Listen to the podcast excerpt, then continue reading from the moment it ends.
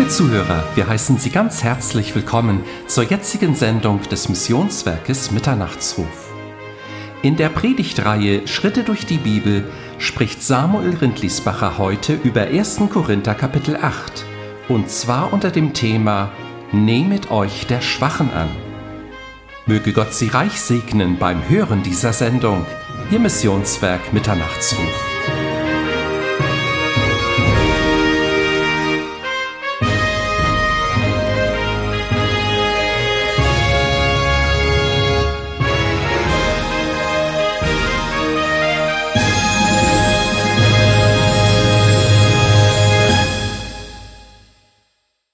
Wir machen weiter mit unseren Schritten durch die Bibel. 1. Korinther Kapitel 8.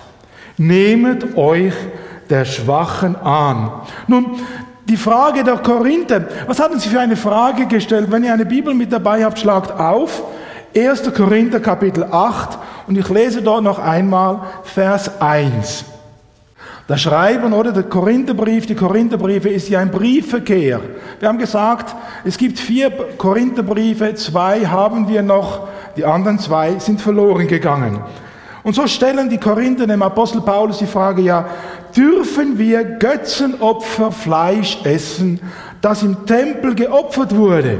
Oder da stellen sie die Frage in Vers 1, was aber das Götzenopferfleisch ist, oder eine andere Übersetzung, da sagt Paulus, ich komme nun zu der Frage, ob man Fleisch von den Tieren essen darf, die Götzen geopfert wurden. Korinth war eine multikulturelle Stadt, multireligiös, bewohnt von verschiedensten Ethnien. Und damals war es so im römischen Reich, da bildete die Vielgötterei die Regel in jeder Stadt, wo man hinkam im Römischen Reich, da war eine riesen Anzahl von Tempeln, Götzendiensten und so weiter. Der Apostel Paulus, er selber, er ist unterwegs, können wir nachlesen in der Apostelgeschichte. Apostelgeschichte 17, Vers 16, da ist er unterwegs, er wartet auf den Silas und den Timotheus und während er so wartet, macht er einen Spaziergang durch Athen und ist völlig überrascht über die Vielzahl der Tempel, der Altäre.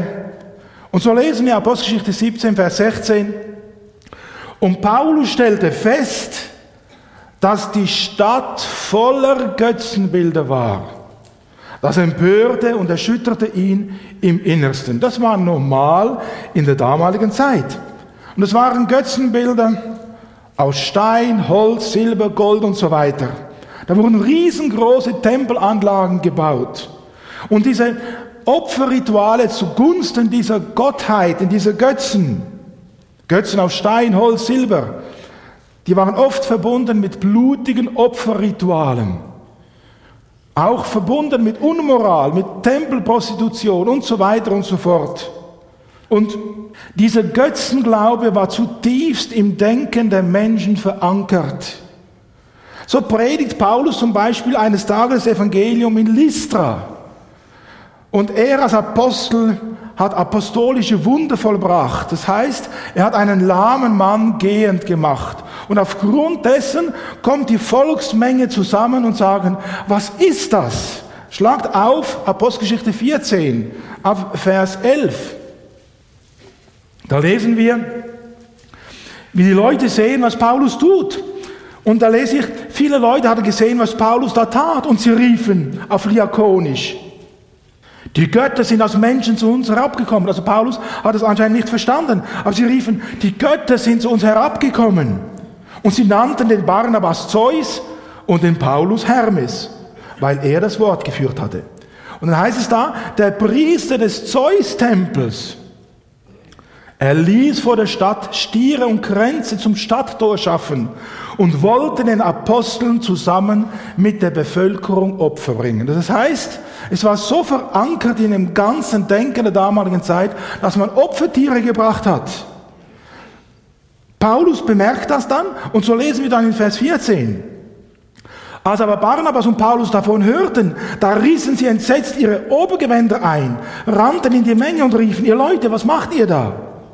Wir sind doch auch nur Menschen, genau wie ihr. Und wir verkündigen euch die Heilsbotschaft, dass ihr euch gerade von diesen Nichtigkeiten zu dem lebendigen Gott bekehren sollt, zu dem Gott, der Himmel und die Erde und das Meer mit allem, was darinnen ist, geschaffen hat. Opferkult war damals normal.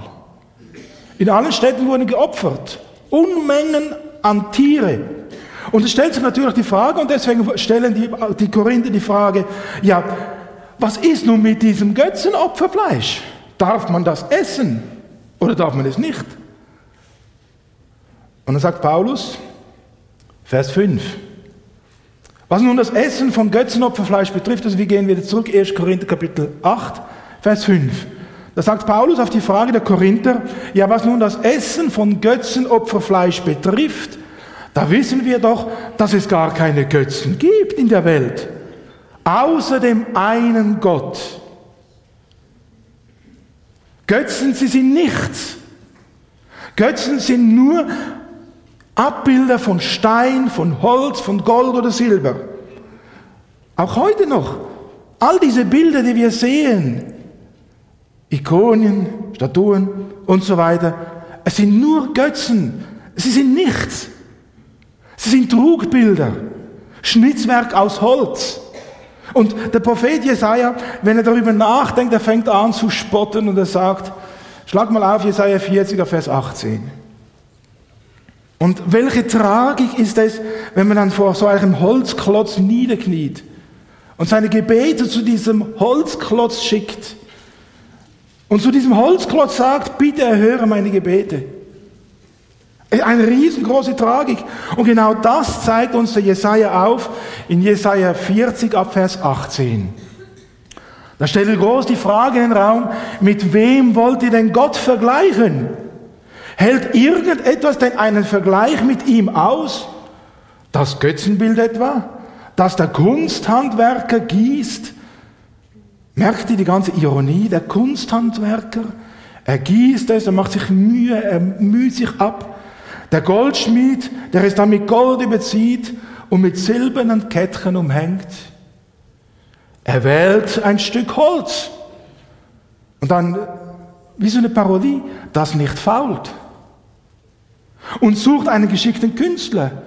Der stellt ihm dann das Götterbild auf, damit es nicht wackelt. Das sind Götzen aus Holz, Stein, Gold oder Silber. Und doch, gerade solchen wurde in der damaligen Zeit wurde geopfert.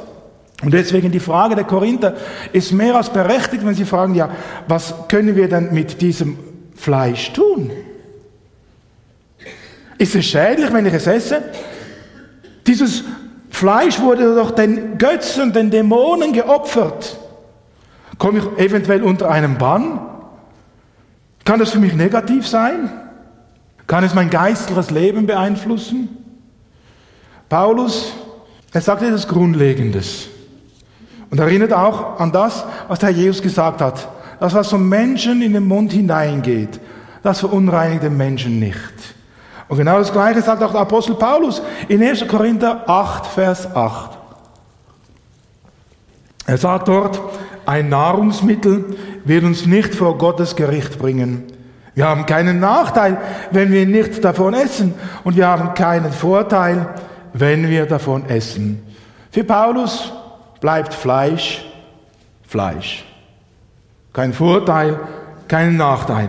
Fleisch ist gut zum Essen, ob es nun halal ist, koscher oder Schweinefleisch. Paulus sagt sogar noch etwas anderes, Vers 8a, nach der Übersetzung, neue evangelistische Übersetzung.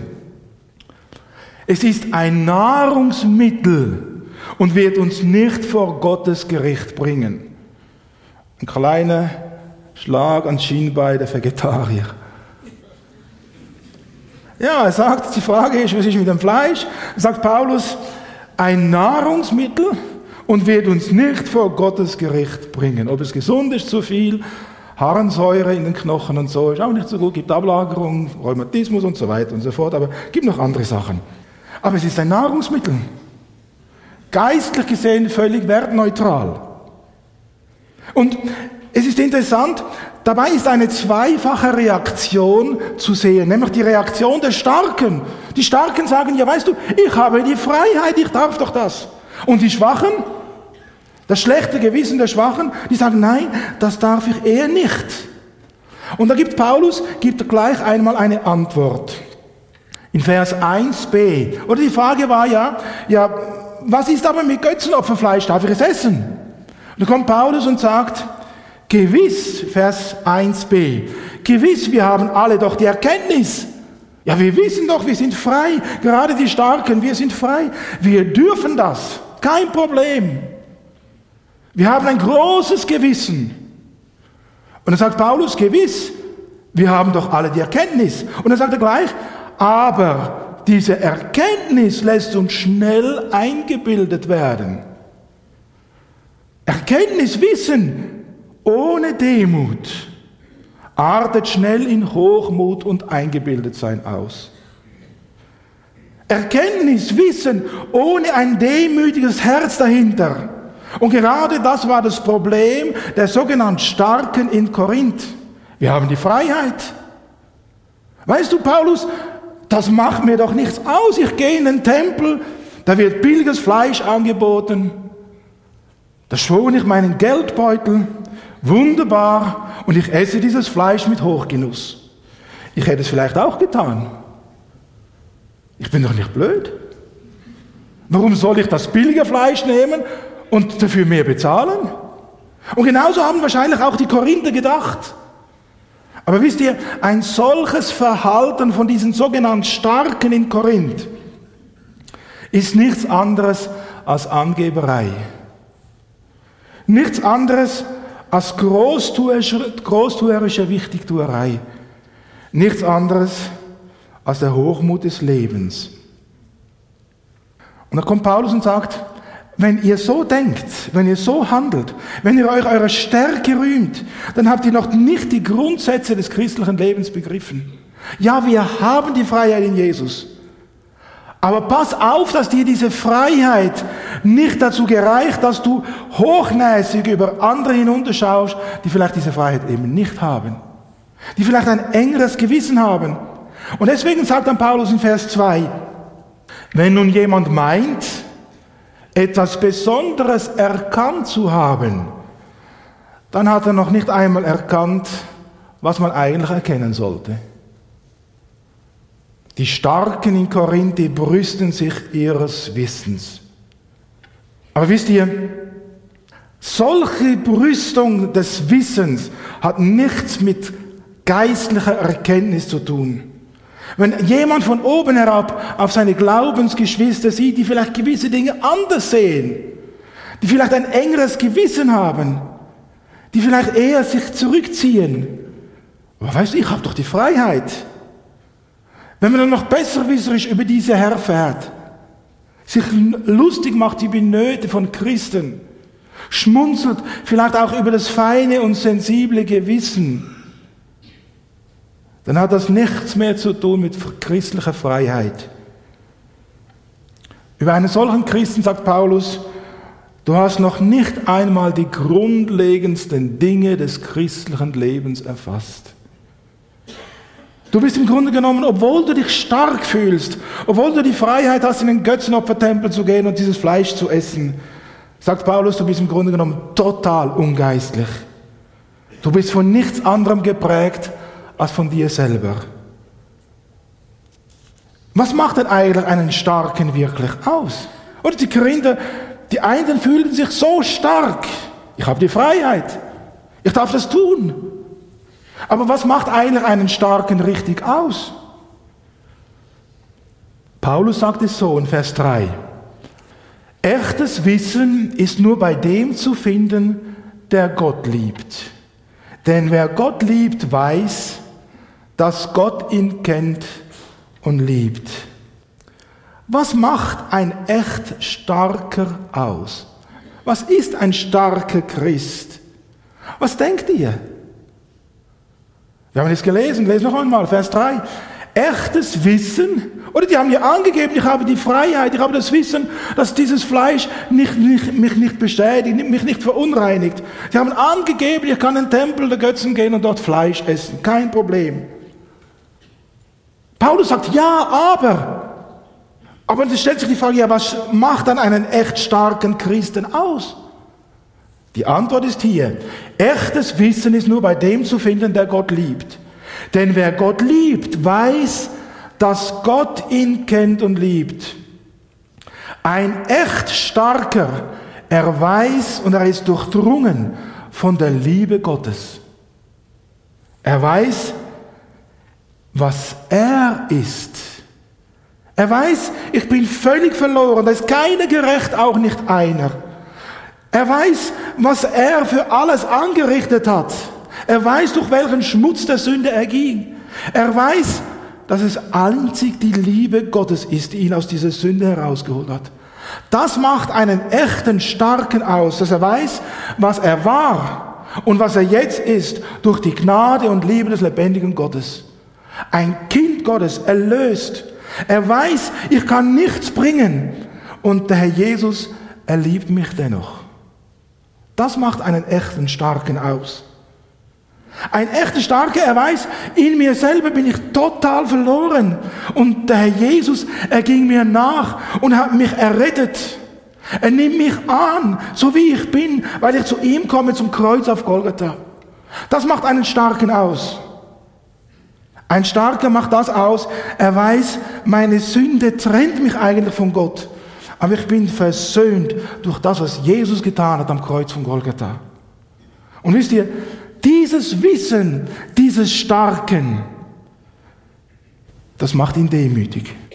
Der kann nicht mehr protzen und sagen, weißt du, ich habe die Freiheit, in den Tempel zu gehen und dort billiges Fleisch zu essen. Ein solcher Mensch, er wird demütig, er wird still und er wird bescheiden. Und diese Demut, diese Stille und diese Bescheidenheit, machen einen echten, starken Christen aus. Nicht stark in dem Sinne, wie die Welt einem als stark anschaut, sondern stark in den Augen Gottes. Stark gemacht durch das, was Jesus aus ihm gemacht hat. Und ein solcher Starker, er ist geprägt. Er muss sich nicht brüsten. Er ist geprägt von der Liebe. Durchdrungen von der Liebe weil er selber Gottes Liebe in seinem Leben erfahren hat. Weil er erfahren hat, dass die Liebe Gottes ihn angenommen hat, trotz seiner Schuld und Sünde. Er ist durchdrungen von der Liebe Gottes, die aus ihm ein Kind Gottes machte.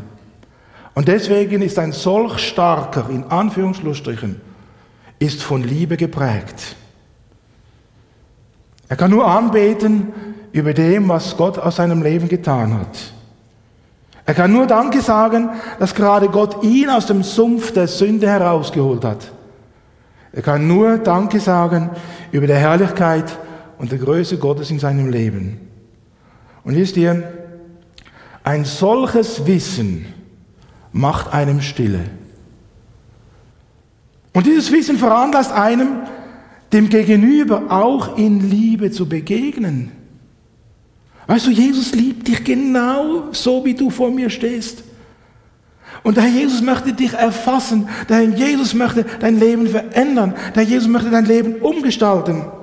Und diese Liebe lässt einen jedem Menschen mit Respekt begegnen, egal wie er aussieht, egal welche Hautfarbe er hat. Vor einigen Tagen habe ich eine Fernsehsendung gesehen über den Kuckucksklan. Ich bin erschüttert. Da wird mit der Bibel in der Hand, wird Rassismus gepredigt. Aber die Bibel sagt uns ganz etwas anderes. Gott hat die Welt so geliebt. Schwarz, gelb, rot, weiß, alle. Und deswegen kann ich, wenn ich von der Liebe Gottes durchdrungen bin, kann ich dem anderen nur mit Respekt begegnen. Ihm in Zuvorkommenheit entgegenkommen. Und wisst ihr, dann geht der Paulus weiter und er sagt dann, ein echt starker, ein starker im biblischen Sinne, der fängt an, um der Liebe Jesu willen, fängt er an, seine Freiheiten einzuschränken, um seinen Bruder, seine Schwester zu gewinnen, um keinen Anstoß zu sein. Was denkt ihr, wenn ihr als Missionar in ein muslimisches Land geht? Wie würdet ihr euch verhalten? Habt ihr euch noch nie auseinandergesetzt, wenn Gott euch als Missionar oder Missionarin in ein muslimisches Land schickt? Wenn nicht, dann tut's mal. Denkt darüber nach, was müsste ich tun, um einen Menschen in einem muslimischen Land für Jesus zu gewinnen? Ihr würdet euch ganz anders kleiden. Ihr würdet ganz andere Dinge essen. Und dann seid ihr in diesem muslimischen Land, ihr habt Freunde gewonnen und dann ladet ihr eure Freunde, eure muslimischen Freunde ein zu einem Essen. Ihr betet vor dem Essen. Die muslimischen Freunde, die akzeptieren das, wenn ihr betet. Sie schätzen das sogar. Aber dann habt ihr einen wunderbaren Schweinebraten gekocht. Ja, meint ihr dann, dass eure muslimischen Freunde das schätzen würden? Ihr habt doch die Freiheit. Ich bin in Bayern geboren. Nee, nur spielerisch, ja. Ich habe gerne Schweinebraten mit Kruste und Maß Bier. Ja, ich habe doch die Freiheit, das zu essen. Aber dann seid ihr irgendwo in einem muslimischen Land und ihr setzt euren Freunden ein Schweinebraten aus Bayern mit einem Maß vor. Habt ihr so die Freunde gewonnen? Ihr habt sie ganz weit weggestoßen. Und das meint Paulus.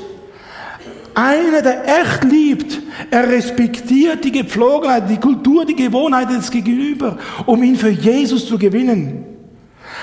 Ein echt starker, er schränkt seine Freiheit ein. Paulus sagt, ja, das Götzenopferfleisch ist kein Problem, ihr dürft es essen. Ja, aber um der Schwachen willen, um derer, die ein enges Gewissen haben, verzichtet er lieber darauf. Nun, es gibt so viele Schwache. Schwache in dem Sinne, vielleicht, weil sie ein enges Gewissen haben, aus welchen Gründen auch immer. Nicht jeder hat so ein großes und freies Gewissen wie ich. Da gibt es Menschen, die haben ein ganz enges Gewissen. Vielleicht, weil sie so eng erzogen worden sind. Oder weil sie durch ihr Denken wie blockiert sind. Oder weil sie in ihrem Charakter so geschaffen sind, dass sie alles und jedes hinterfragen bis irgendwo hin. Das gibt's alles. Du als Starker, wenn du dann diesen Geschwistern gegenüber auftrittst, ja weißt du, ich darf. Weißt du, ich habe die Freiheit. Weißt du, mir macht das nichts aus. Weißt du, ich lebe doch in der Freiheit mit dem Herrn Jesus.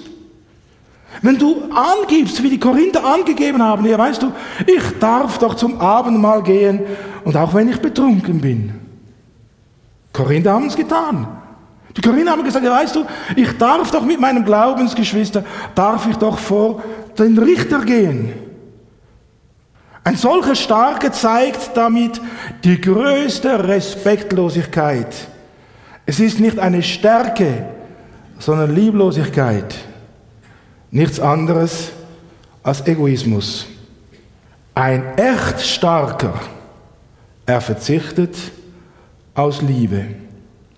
Paulus hat ja gesagt, noch einmal Vers 8, 1. Korinther 8, Vers 8. Er sagt, ein Nahrungsmittel wird uns nicht vor Gottes Gericht bringen. Wir haben keinen Nachteil, wenn wir davon essen. Wir haben keinen Vorteil, wenn wir nicht davon essen. Er sagt, du darfst, aber schränke deine Freiheit ein. Nämlich in Vers 13 sagt er dann, und es ist das Prinzip, das der Apostel Paulus durch seine, alle seine Briefe hindurchbringt. Es ist ein biblisches, ein göttliches Prinzip.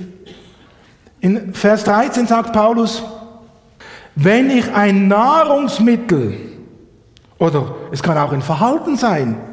Es kann eine Freiheit sein, die du dir rausnimmst. Aber die vielleicht deine Geschwister, deine Schwester, dein Bruder im Herrn in arge Gewissensnöte bringt. Und wenn das passiert, dann sagt Paulus, wenn ein Nahrungsmittel dazu führt, dass mein Bruder zu Fall kommt, dann will ich nie und nimmer mehr Fleisch essen. Das würde mir schwer fallen. Muss ich ehrlich sagen. Ja, ich habe gerne Fleisch.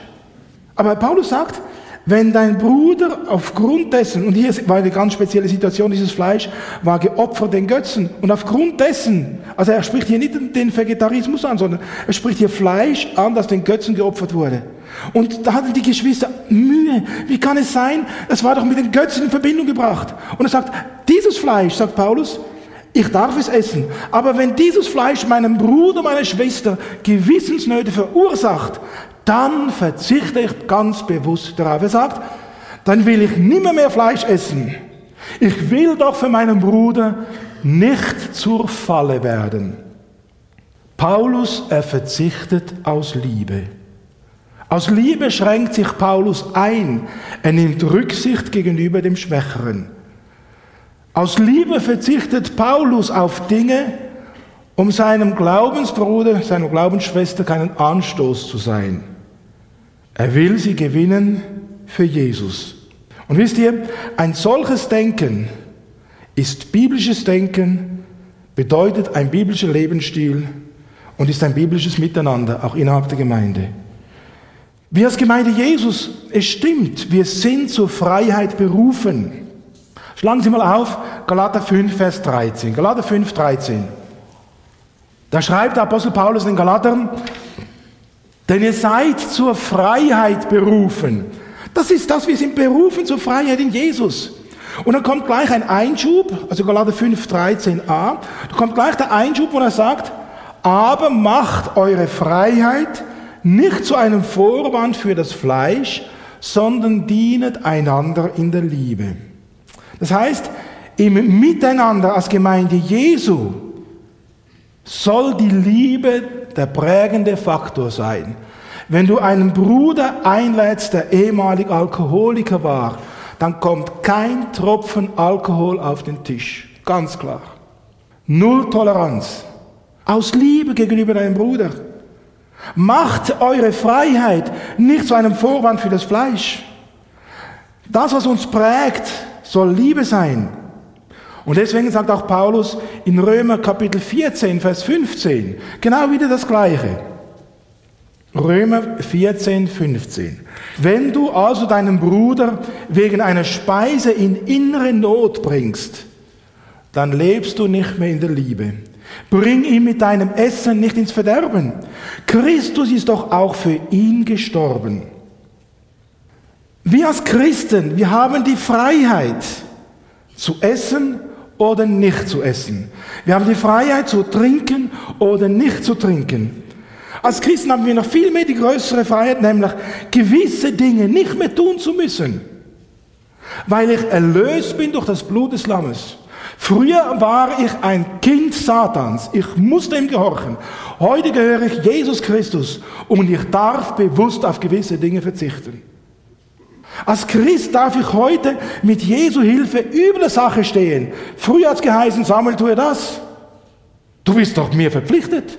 Und ich musste sündigen. Heute darf ich sagen, Herr Jesus, gehöre dir. Und ich darf mit dem Herrn Jesus über der Sache stehen. Als Christ darf ich heute bewusst verzichten, weil in mir ist jemand, der stärker ist als die Welt, nämlich der Heilige Geist. Und er ist die Kraft Gottes, die mir hilft, ein Leben im Sieg zu führen. Als Christ geht es nicht mehr um mich. Die Korinther sagen, ja weißt du, ich bin doch stark. Und sie zeigten damit, ja es geht um sie selber. Es geht nicht um Jesus, aber als Christ geht es um Jesus Christus. Und es geht, weil es um Jesus geht, geht es immer auch um die Seelen des anderen. Es geht um ihr Heil. Es geht um das Wachstum im Glauben. Es geht darum, dass dein Glaubensbruder, deine Glaubensschwester mit dem Herrn Jesus unterwegs ist. Und weil es so ist, deswegen sagt Paulus, darum verzichte ich lieber darauf weil er das Gegenüber für Jesus gewinnen will. Da stellt sich auch die Frage, gibt es Dinge in deinem Leben, wo du vielleicht auch verzichten solltest? Weil es deinem Bruder, deiner Schwester zur Not wird, zur Anfechtung? Jeder muss die Frage selber beantworten. Und nun komme ich zu eben dem Thema, das eigentlich wie als Überschrift war, den Schwachen tragen oder den Schwachen annehmen. Eigentlich gehört es nicht ganz zu diesem Kapitel. Aber ich denke, es passt sehr gut da rein. Denn wir sind doch stark, oder nicht? Und was hat eigentlich der Starke zu tun? Er hat doch die Aufgabe, den Schwachen zu tragen, oder nicht? Ich kann mich gut erinnern, während meiner Militärdienstzeit, wir waren unterwegs im Gebirge und hat einer unserer Kameraden hat einen Zusammenbruch. Wir waren mit Vollpackung unterwegs, Handgranaten und so weiter. Einer ist zusammengebrochen. Und dann haben wir alles verteilt, aber der ganze Rucksack, Vollpackung, die war immer noch da und wir mussten noch stundenlang zurückgehen. Und da war einer unserer Führer, ein Korporal, der war echt stark. Er hat nie viel gesagt, aber wenn er was gesagt hat, die ganze Gruppe war helles Ohr. Der konnte fantastisch Karten lesen. Und hat er, ohne viel zu sagen, hat er den Rucksack, und er selber hat den Rucksack gehabt, hat den Rucksack genommen, vorne rauf, und er stundenlang ist er mit diesem Rucksack marschiert. Ohne ein Wort zu sagen. Fantastisch. Das ist ein starker Mensch. Und deswegen, wenn wir stark sind in Jesus, haben wir doch die Aufgabe, auch die Schwachen zu tragen. Nun, die Frage, die die Korinther hier stellen, in Korinther Kapitel 8, Vers 1, wo sie fragen, ja, Paulus, darf man Götzenopferfleisch essen? Was denkt ihr, wer hat eine solche Frage gestellt? Was meint ihr? Waren das die Schwachen oder die Starken?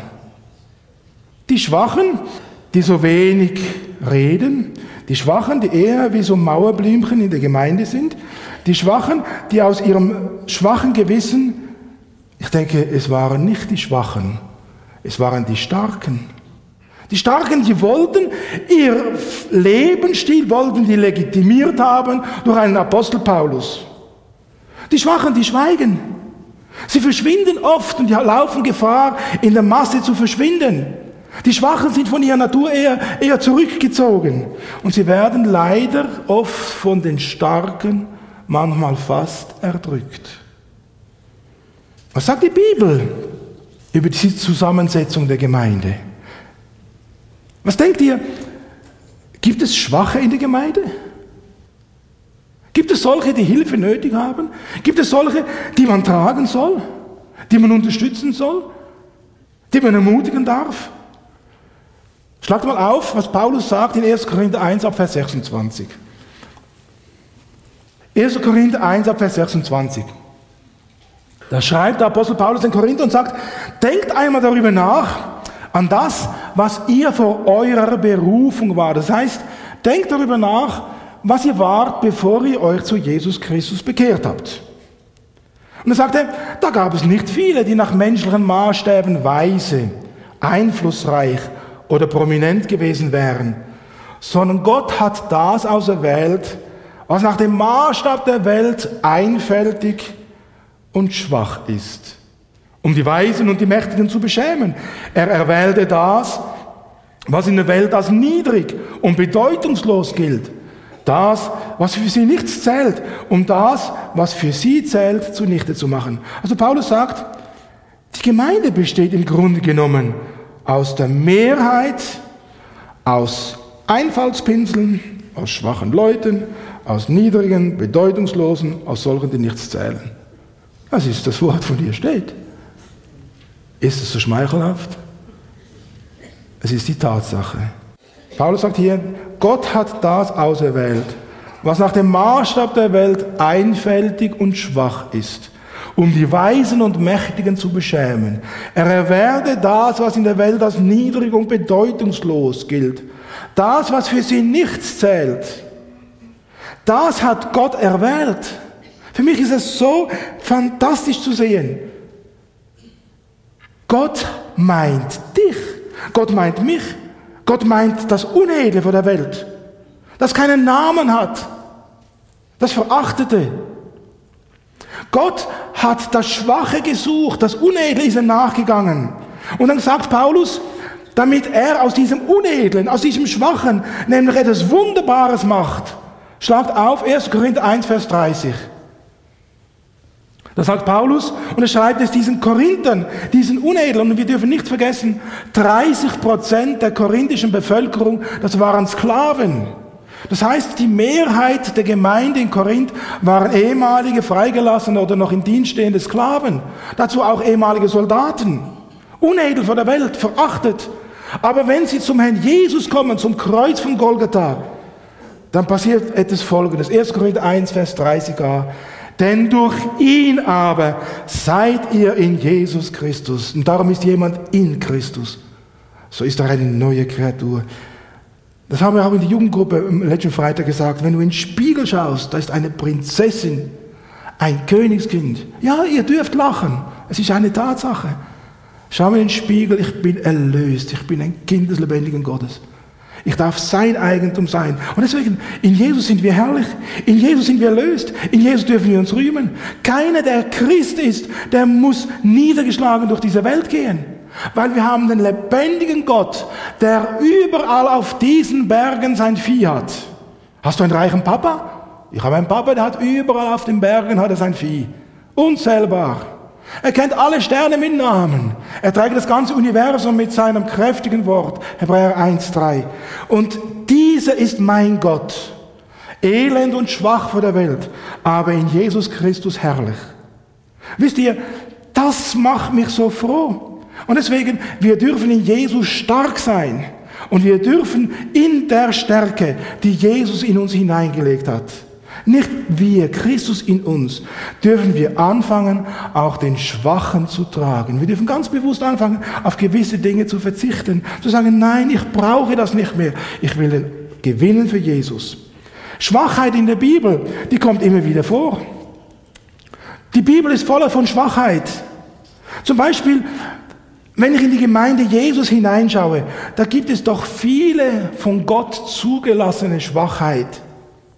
Wie viele Kinder Gottes, die gehen, obwohl sie eine echte, eine tiefe, eine lebendige Beziehung mit Jesus pflegen, gehen körperlich, seelisch, gehen sie durch Tiefen, durch Nöte, durch Krankheit, durch Leid.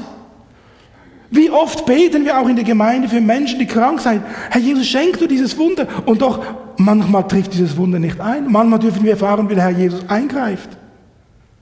Der Apostel Paulus, er selber war von Schwachheit betroffen und er bittet den Herrn, nimm doch diesen Engel aus meinem Leben, der mich da mit Füßen, mit, mit, mit Fäusten schlägt, nimm ihn weg. Timotheus litt an Magenproblemen. Und der Paulus, er geht zum lebendigen Gott und er bittet ihn, nimm diese Krankheit von mir. Könnt ihr aufschlagen? 2. Korinther 12 ab Vers 8. 2. Korinther 12 ab Vers 8. Da sagt Paulus, dreimal habe ich den Herrn angefleht, mich davon zu befreien. Doch er sagte zu mir, meine Gnade muss dir genügen, denn meine Kraft ist in den Schwachen mächtig. Anscheinend möchte Gott manchmal, dass unsere Schwachheit, unsere körperlichen Nöte uns in die Abhängigkeit mit ihm bringen. Anscheinend möchte er aber auch vielleicht durch diese Nöte, die in unserem Leben sind, uns unsere Endlichkeit aufzeigen, dass wir uns noch viel mehr ausstrecken nach dem Ewigen. Dass wir vielleicht auch Mitgefühl und Mitleid bekommen für Menschen in der gleichen Situation. Da gibt es aber auch Schwachheit in der Gemeinde. Die haben ein schwaches Christen, die haben ein schwaches Nervenkostüm. Vielleicht durch eine Krankheit, eine Schwäche. Oder auch sind finanziell nicht so gut gestellt, sind kognitiv eingeschränkt. Wisst ihr, da brauchen wir einander. Gut, dass wir einander haben. Haben wir doch gesungen, oder nicht? Ganz am Anfang. Gut, dass wir einander haben. Wir brauchen einander, wir brauchen den Starken in Jesus, der den anderen tragen kann. Wir brauchen einen Korporal im Militär, der den Rucksack des anderen trägt. Wir sind auf Hilfe und Unterstützung angewiesen. Die Korinther, die fühlten sich stark. Die Korinther, die meinten, sie hätten alles, aber die grundlegenden Dinge des christlichen Lebens nicht begriffen. Die Bibel sagt uns, in Epheser 4 ab Vers 1. Wir sind aufgefordert, gerade das zu tun. Epheser 4 ab Vers 1. Lebt so, wie es der Berufung entspricht, die an euch erging. Seid euch der eigenen Niedrigkeit bewusst. und begegnet den anderen freundlich. Habt Geduld miteinander und ertragt euch gegenseitig in Liebe. Also wenn der Apostel Paulus, wenn die Bibel das sagt, dann ist das auch unser Problem. Er sagt hier, seid der eigenen Niedrigkeit bewusst. Das bedeutet doch nichts anderes. Wir laufen alle Gefahr, dass wir unsere Nase zu hoch haben. Seid uns euch dessen bewusst. Begegnet den anderen freundlich. Das heißt, unsere Natur ist doch, dass wir dem anderen schnell mal an den Karren fahren. Habt Geduld miteinander. Hier redet der Paulus zu mir. Ertragt euch gegenseitig in Liebe. Auch die Menschen, die uns gestohlen bleiben können, die wir am liebsten ins Pfefferland wünschen. Dann kommt vielleicht auch geistliche Schwachheit in der Gemeinde vor. Geistliche Schwachheit in dem Sinne, das sind Menschen, die haben sich erst frisch bekehrt. Die wissen noch nicht viel. Aber wisst ihr, das Schöne ist, wenn sich einer bekehrt, er ist so brennend im Herrn Jesus. Mir kommt es so vor, manchmal, wenn sich Menschen bekehren, wie wenn sie eine große Anzahl oder Fülle des Geistes bekommen haben, um diese erste Strecke zu überbrücken. Fantastisch. Wunderbar, sie brennen für Jesus. Und diesen Menschen darf man Mut machen, man darf sie stärken, man darf sie weiterbringen, man darf sie einladen, komm regelmäßig in die Gebetsstunde, Gottesdienste. Man darf ihm zeigen im Bibelstudium. Deswegen bin ich froh, dass wir in der Jugendarbeit solche Sachen machen. Wir machen Schritte durch die Bibel, wir machen Korintherbrief und so weiter, dass sie wachsen in der Erkenntnis und im Glauben mit Jesus. Da gibt es aber auch solche, die schwach sind im Glauben, weil sie leider keine Jesus-Beziehung mehr leben. Wie viele Christen, die haben mal gut angefangen, sie waren brennend im Geist, aber schlussendlich sind sie schwach geworden. Sie sind nicht mehr geistlich belastbar, weil sie keine echte Beziehung mit Jesus mehr leben. Sie haben sich bekehrt, doch ihre Lampe ist am Verlöschen. Sie nähren sich nicht mehr mit dem Wort Gottes. Ihre stille Zeit ist sehr still geworden. Sie lesen nicht mehr in der Bibel. Sie studieren nicht mehr das Wort Gottes. Ihr Gebetsleben ist gleich null. Und deswegen sind sie geistlich schwach. Sind sie geistlich Kinder geblieben. Anstelle, dass sie wie dieser Mann im Militär einen doppelten Rucksack tragen, vegetieren sie im Grunde genommen geistlich vor sich hin. Auch das ist Schwachheit. Diese Schwachheit müsste nicht sein. Da gibt es aber auch in der Gemeinde Jesu, gibt es auch Schwachheit durch Fehlinformation. Fehlinformation meine ich jetzt mit dem, vielleicht sind da Gläubige, die tragen einen Rucksack mit sich herum, den sie eigentlich gar nicht mehr tragen müssten. Sie haben irgendwie in der Vergangenheit, haben sie etwas gelernt über den lebendigen Gott, der nicht dem Gott der Bibel entspricht. Vielleicht waren ihre Eltern gewalttätig, falsche Vorbilder. Und sie haben solch eine Last mit ihr Leben mitgekommen, das eigentlich gar nicht dem entspricht, was das Gottesbild der Bibel ist. Sie sind schwach durch Fehlinformation. Sie haben negative Erfahrungen gemacht, vielleicht mit anderen Christen, sind bitter enttäuscht. Heute Morgen hätte ich gerne das Lied gesungen, wenn Menschen dich verlassen, dann lass den Herrn nicht los. Tu es ruhig weiter sagen, traue deinem Gott. Leider haben wir das Lied nicht gefunden. Aber wisst ihr, das ist doch das große Problem, auch gerade in der Gemeinde Jesu. Wie oft werden wir enttäuscht und wie oft enttäuschen wir? Und da gibt es andere, die haben eine andere Vorstellung vom lebendigen Gott. Sie sind gebunden in Gesetzlichkeit, in übertriebene Strenge, fehlende Liebe. All das Fehlinformationen über den Gott der Bibel. Und deswegen sind sie geistlich schwach. Und solche Christen, die zeichnen sich dann aus durch Ängstlichkeit, Verzagtheit, Unsicherheit, Niedergeschlagenheit und so weiter. Und wisst ihr, da kommt der Apostel Paulus und er sagt, er verzichtet lieber. Mit anderen Worten möchte er sagen, nehmt einander in der Liebe Jesus an. Egal wie ihr gestrickt seid, Egal welchen Charakter ihr habt, egal welches Gottesbild das du hast, aber nehmt einander an und geht wieder zurück zu dem Gott der Bibel. Bleibt beim Gott der Bibel in Römer 15, Vers 7. Schlagt es auf, Römer 15, Vers 7. Da sagt Paulus, nehmt einander freundlich an. Freundlich. Ein strahlendes Lachen. Geht aufeinander zu. Schön, dass du da bist. Wie geht es dir? Aber wenn ihr so fragt, dann seid auch bereit für eine Antwort, die vielleicht euch nicht passt. Weil ich habe angefangen, nicht mehr zu fragen, wie geht es dir. Ich habe angefangen, schön, dass du da bist. Ja, ich war, weil oft ist es so, fragt man ja, wie geht es dir? Ja, mir geht's gut. Aber wenn man sagt, schön, dass du da bist, geht schon ein Leuchten durchs Gesicht. Und deswegen, Römer 15, 7, so nehmt einander freundlich an, wie Christus sich euer zur Ehre Gottes angenommen habt. Wisst ihr, noch einmal, die Korinther, die diskutierten über ihre Freiheit. Die diskutierten darüber, ja, das darf ich. Ja, weißt du, ich habe doch die Freiheit. Sie diskutierten über das Götzenopferfleisch. Sie diskutierten im Grunde genommen über total banale Dinge. Und sie vergaßen sich dabei, gegenseitig anzunehmen.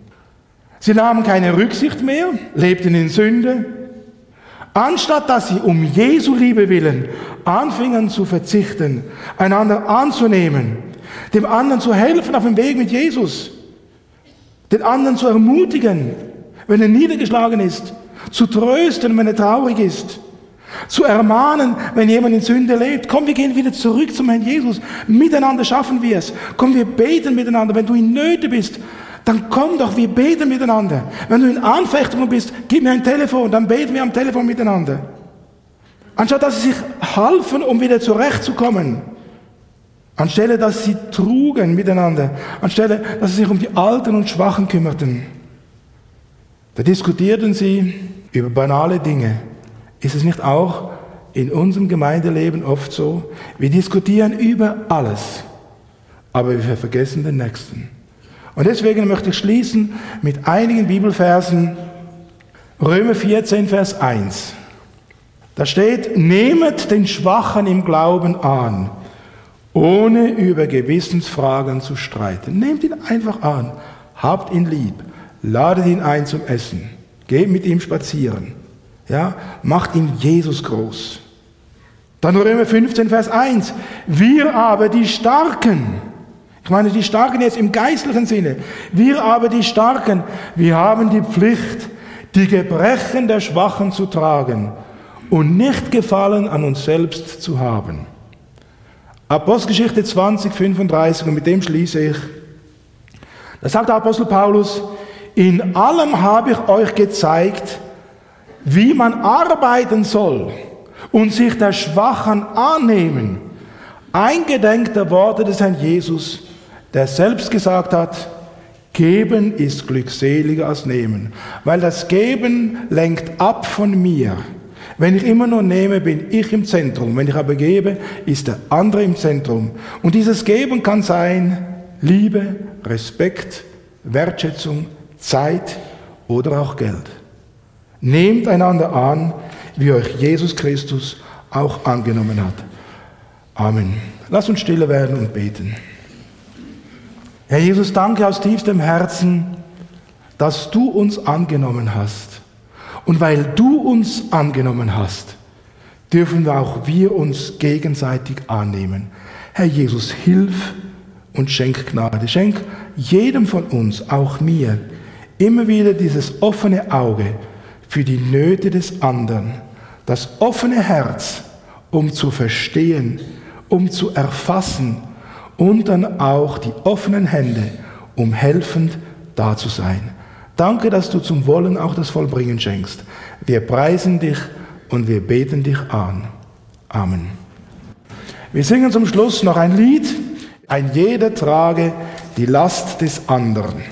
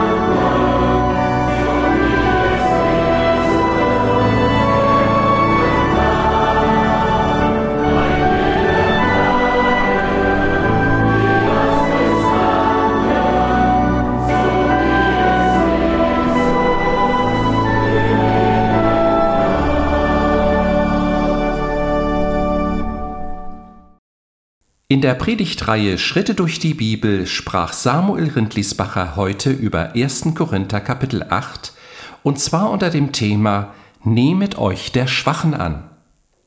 Wenn es Sie innerlich angesprochen hat, Sie Fragen haben oder seelsorgerliche Hilfe wünschen, möchten wir Sie von ganzem Herzen ermutigen, doch Kontakt mit uns aufzunehmen. Direkt im Anschluss an diese Sendung haben wir noch wichtige und interessante Informationen für Sie betreffend Verlagsinfos, Veranstaltungen des Missionswerkes Mitternachtsruf, Kontakt bzw. Bestellmöglichkeiten, wie zum Beispiel die eben gehörte Botschaft auf CD, ein gutes Buch und anderes mehr. Deshalb bleiben Sie dran!